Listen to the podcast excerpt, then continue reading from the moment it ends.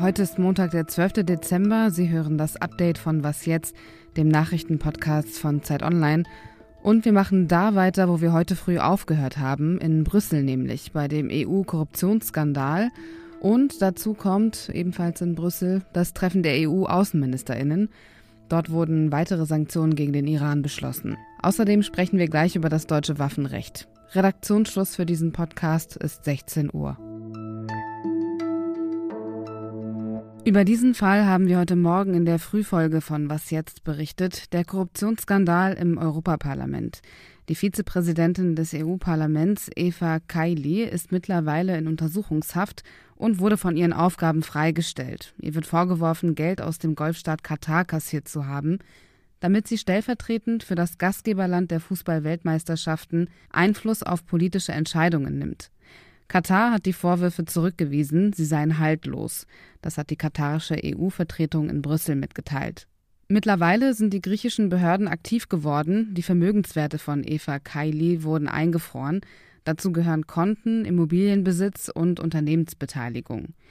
Nicht nur bei Eva Kaili selbst, auch die Vermögenswerte ihrer Eltern, ihrer Schwester und ihres Lebenspartners wurden gesperrt. Denn man muss erst einmal prüfen, ob diese Vermögenswerte aus illegalen Aktivitäten stammen, erklärte Charalambos Vourliotis, der Chef der griechischen Anti-Geldwäsche-Behörde, der das Ganze veranlasst hat.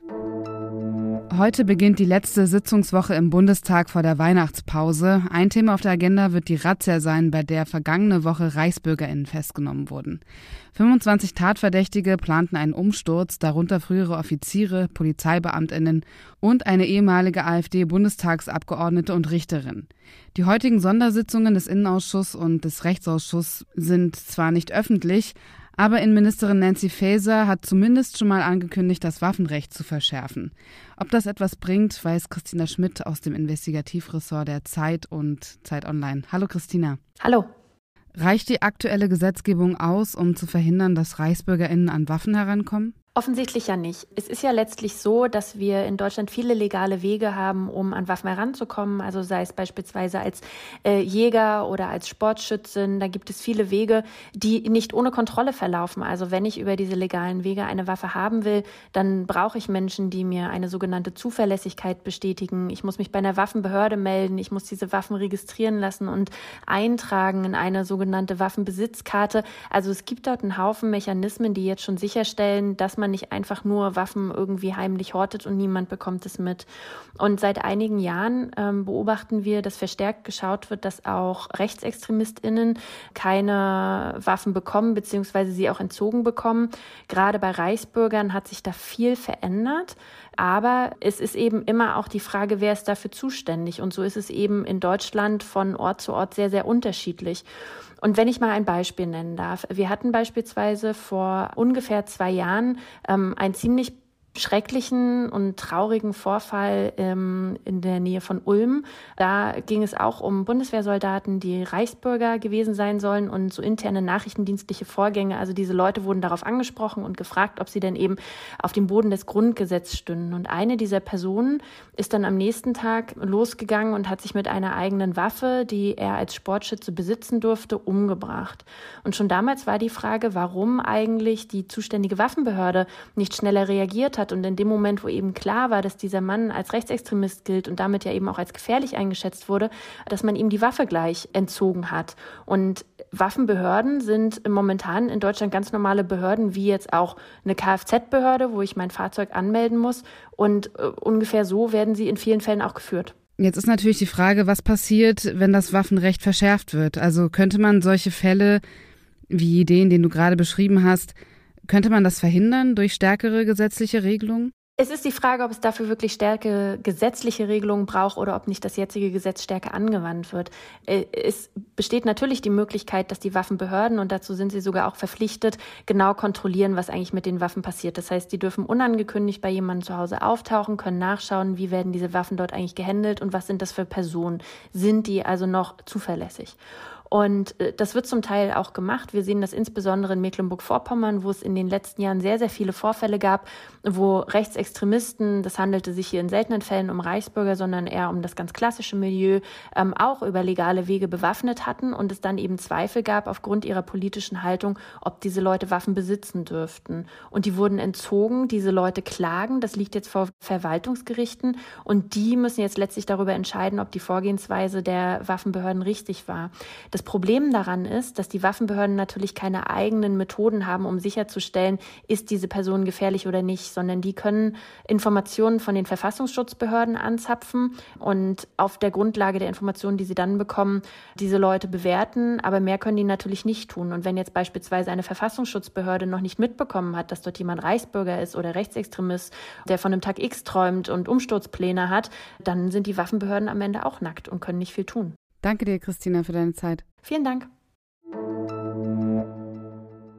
Das brutale Vorgehen des iranischen Regimes ist auch heute auf dem Außenministertreffen der EU ein Thema. Aufgrund der schweren Menschenrechtsverletzungen hat die EU weitere Sanktionen beschlossen. Die 27 Außenministerinnen der EU-Staaten einigten sich auf Strafmaßnahmen gegen etwa 20 Personen und eine Organisation. Wir haben mit dem Sanktionspaket insbesondere diejenigen in den Blick genommen, die für diese Hinrichtung, die für diese Gewalt gegen unschuldige Menschen verantwortlich sind. Das sind insbesondere die Revolutionsgarden. Das sind aber auch diejenigen, die mit gewaltsam erzwungenen Videos versuchen, Menschen einzuschüchtern oder weiter zu bestrafen.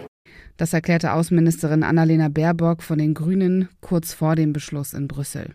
Am Morgen wurde in der Stadt Mashhad im Nordosten des Irans die zweite Hinrichtung seit Beginn der Protestfälle im September vollstreckt. Laut dem Nachrichtenportal Misan soll Majid Reza Rahnavard zwei Mitglieder der Basij-Miliz ermordet und vier weitere Menschen verletzt haben. Außerdem wurde ihm Kriegsführung gegen Gott vorgeworfen. Menschenrechtsorganisationen warnen, dass weitere Hinrichtungen folgen könnten. Insgesamt stehen Medienberichten zufolge mehr als 22 Regimegegnerinnen auf der Todesliste der iranischen Justiz. Am vergangenen Mittwoch hatte die bisherige Vizepräsidentin Dina Boluarte Pedro Castillo als Staats- und Regierungsoberhaupt Perus abgelöst. Der linke Politiker hatte zuvor einem Misstrauensvotum gegen sich mit der Auflösung des Kongresses zuvorkommen wollen. Doch das Parlament enthob ihm des Amtes und der frühere Dorfschullehrer kam wegen des Vorwurfs der Rebellion in Untersuchungshaft.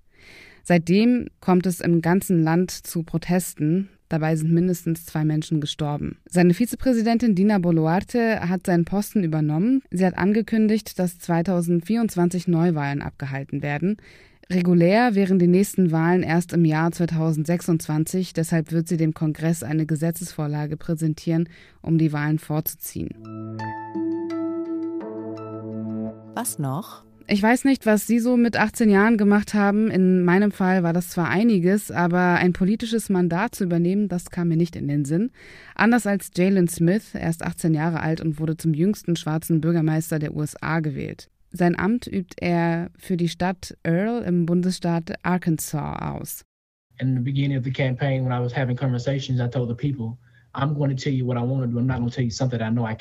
zu Beginn der Kampagne habe ich den Menschen gesagt, ich werde das ändern, von dem ich weiß, dass ich es ändern kann, nicht das, was ich nicht ändern kann.